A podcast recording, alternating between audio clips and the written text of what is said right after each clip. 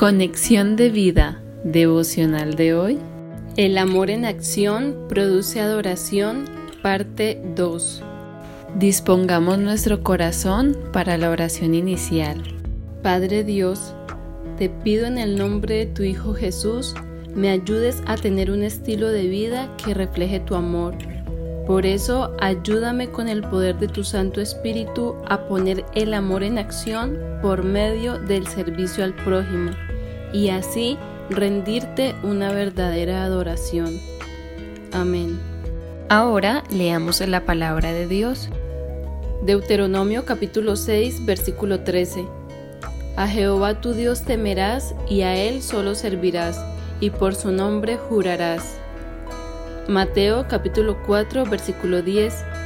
Entonces Jesús le dijo, Vete, Satanás, porque escrito está, al Señor tu Dios adorarás y a Él solo servirás. La reflexión de hoy nos dice, la adoración está estrechamente relacionada con el servicio. Por eso el Señor Jesús al responderle a Satanás durante la tentación, escrito está, al Señor tu Dios adorarás y a Él solo servirás, Mateo 4:10, en respuesta al ofrecimiento del diablo de que lo adorara y todos los reinos le daría, Mateo 4:9, no solo nos muestra que únicamente a Dios se le debe adorar, sino que solamente a Él se le debe servir como muestra de adoración.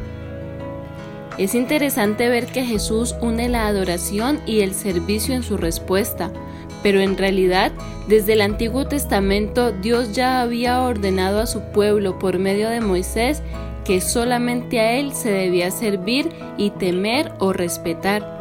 Deuteronomio 6:13.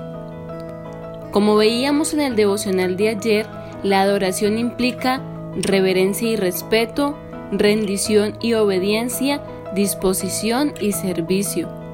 Por eso es que a medida que vamos conociendo el amor de Dios por medio del obrar del Espíritu Santo en nuestras vidas, es que podemos empezar a servir a Dios de manera correcta en respuesta a su amor, colocando el amor en acción. El resultado de poner el amor en acción será una vida de servicio en adoración. Al mirar a Jesús, podemos darnos cuenta que su vida fue una completa adoración a su Padre. Su secreto, el servicio como estilo de vida.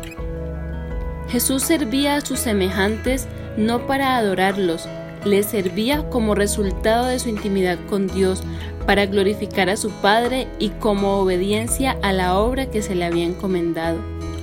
Si queremos vivir una vida de adoración a Dios, pidámosle al Padre nos ayude por medio de su Santo Espíritu a poner el amor en acción, siguiendo el ejemplo de nuestro Señor, quien vivió una vida de adoración basada en su servicio a Dios por medio del servicio al prójimo.